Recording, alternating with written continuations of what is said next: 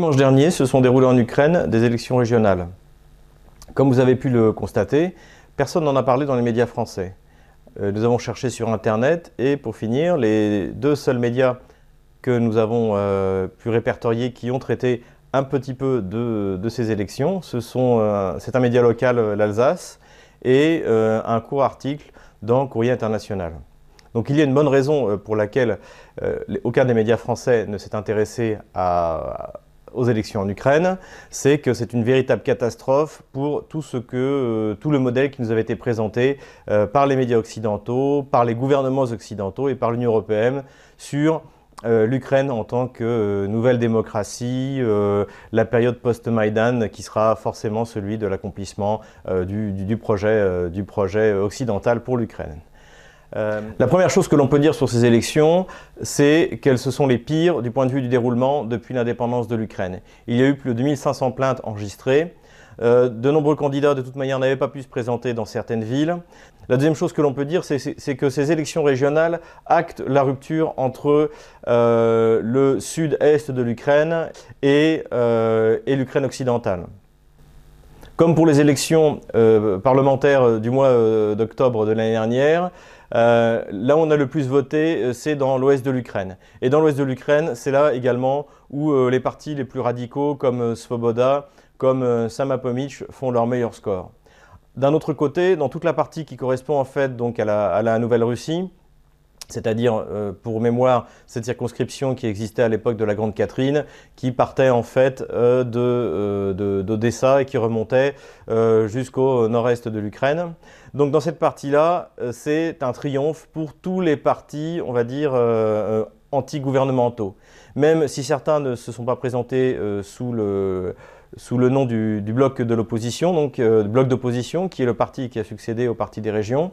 Euh, partout, partout ce, parti, ou les gens proches de, ce parti, c'est-à-dire en fait les partis que nous pouvons appeler russophiles, euh, arrivent, arrivent, en tête, et même quelquefois l'emportent dès le premier tour, puisque c'est le cas notamment à Kharkov, où Gennady Kernes, le maire dont nous avions parlé dans euh, dans nos vidéos précédentes, euh, l'emporte très facilement au premier tour, donc avec 60% euh, des votes. Donc c'est un véritable camouflet, puisqu'on s'aperçoit que partout dans l'Est de l'Ukraine, en fait, soit les gens ne sont pas allés voter, soit ils ont voté pour des partis qui sont,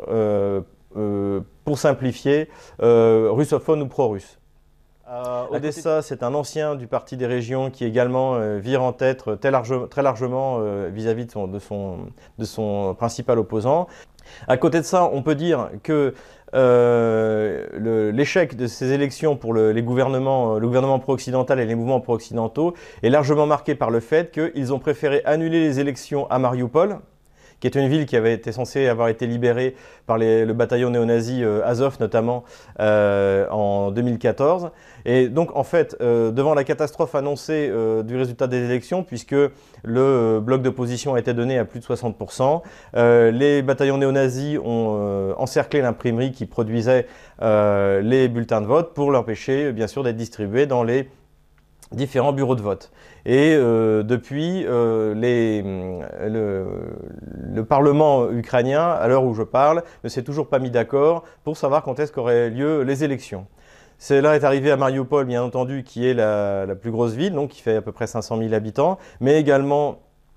euh, dans la ville plus petite de euh, Krasnoarmiersk et dans la région de Lugansk, à Luganchine. Un des points les plus intéressants est la victoire du bloc d'opposition dans la ville de Slaviansk, qui, euh, dont le candidat l'emporte euh, euh, dès le premier tour face, face, à tous les autres et, largement. Ce qui est intéressant aussi, c'est que le, candidat en question avait fait de son slogan de campagne Aimer Slaviansk comme Nila. Nila, en fait, est l'ancien maire de Slaviansk et est aujourd'hui emprisonné dans les prisons de Kiev pour avoir soutenu le soulèvement euh, anti-Maïdan qui avait eu lieu euh, d'avril jusqu'en euh, juillet 2014. Donc, en fait, c'est une véritable prisonnière politique et, on peut dire une fois de plus que les, habitants de Slaviansk ont été assez courageux puisque malgré la présence des, bataillons de représailles, malgré la présence de la police politique donc, qui, est, qui est devenue le, le SBU, donc les services secrets ukrainiens, les, les, habitants n'ont pas hésité à élire dès le premier tour le, le, représentant qui a fait campagne au nom en fait de Nila, qui, désirait elle-même d'ailleurs se présenter aux, élections, et c'était d'ailleurs la raison pour laquelle le, gouvernement de Kiev ne, ne l'a pas laissé sortir. À cela, j'ajouterais que les localités tout le long de euh, la ligne de séparation sur le front euh, n'ont pas pu voter, tout simplement parce que le gouvernement savait pertinemment que tous ces gens-là voteraient pour les partis euh, pro-russes et que dans ce cas-là, ce serait un discrédit complet de la politique qui est menée jusqu'à présent par le gouvernement de Kiev. Une des conséquences de l'impossibilité de Kiev d'organiser des élections démocratiques dans le Donbass qu'elle contrôle, dans la partie du Donbass qu'elle contrôle, euh, c'est que euh, la République populaire du Donetsk et la République populaire de Lugansk auront beau jeu de, justifier le fait que euh, ce n'est pas à Kiev d'organiser les élections chez eux, puisque Kiev, dans les territoires qu'elle contrôle elle-même, est incapable d'organiser donc ces élections dans des, dans des circonstances favorables. Un des résultats très intéressants également dans ces élections, c'est la victoire des partis irrédentistes hongrois dans l'extrême ouest de l'Ukraine. Donc pour mémoire, euh, ces régions avaient été rattachées par Staline en 1945. Je vous rappelle qu'en 1945, Staline euh, rattache la Galicie et rattache également différentes régions avec des minorités des pays, des pays riverains. donc une partie donc, de, ces, de ces territoires appartenait auparavant à la Hongrie. Il y a deux, régions qui correspondent à, donc à, ces territoires et les deux ont élu dès le premier tour euh, des représentants euh, qui sont favorables au rattachement avec la Hongrie. On peut ajouter également que la veille de, ces élections d'ailleurs, le ministre du développement hongrois s'était rendu euh, sur place pour, pour, pour s'entretenir avec les dirigeants irrédentistes hongrois. Le bilan de ces élections, euh, en dehors du fait que la presse euh, occidentale en général et française en particulier, une fois de plus, n'a pas fait son travail euh, en raison de sa volonté de nier la réalité du rejet de, l'Ukraine par une bonne partie de la population.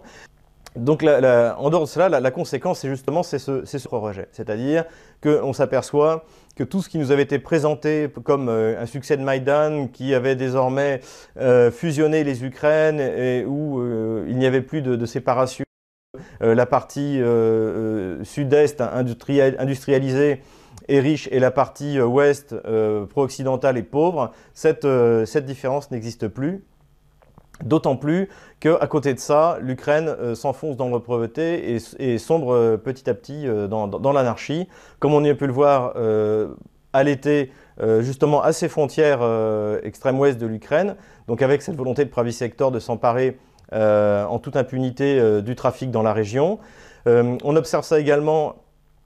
à la frontière avec la Crimée, puisque les, fermiers et les producteurs agricoles de la région de Kherson vivaient, ou plutôt survivaient en continuant à vendre leurs produits en Crimée. Et désormais, le Mejilis, donc, qui est la structure semi-terroriste qui a été créée par les États-Unis en 1996 pour soutenir les Tatars de Crimée, et pour en faire un instrument de, lutte contre les Russes, donc ce Mégilis qui a besoin d'argent a euh, imposé en fait un contrôle à la frontière criméenne en espérant euh, créer une espèce de marché où tous les producteurs ukrainiens seront obligés de venir déposer leurs produits qui seront ensuite vendus à la Crimée. Donc sous des prétextes en fait de, lutter euh, pour la récupération de la Crimée, en fait il s'agit d'un simple racket, racket auquel d'ailleurs s'est joint le Pravi Sector qui lui aussi cherche des moyens illégaux de financement. Dans cette fuite en avant qui caractérise particulièrement le, gouvernement ukrainien, euh, ce dernier a, décidé euh, d'interdire les vols directs entre Moscou et Kiev. Euh, ce qui représente une perte assez légère pour l'aviation russe, puisque ça correspond à 2% du trafic aérien russe, alors que cela correspond à 20% du trafic du trafic de l'aviation ukrainienne, et donc à des centaines de millions de dollars de pertes à venir.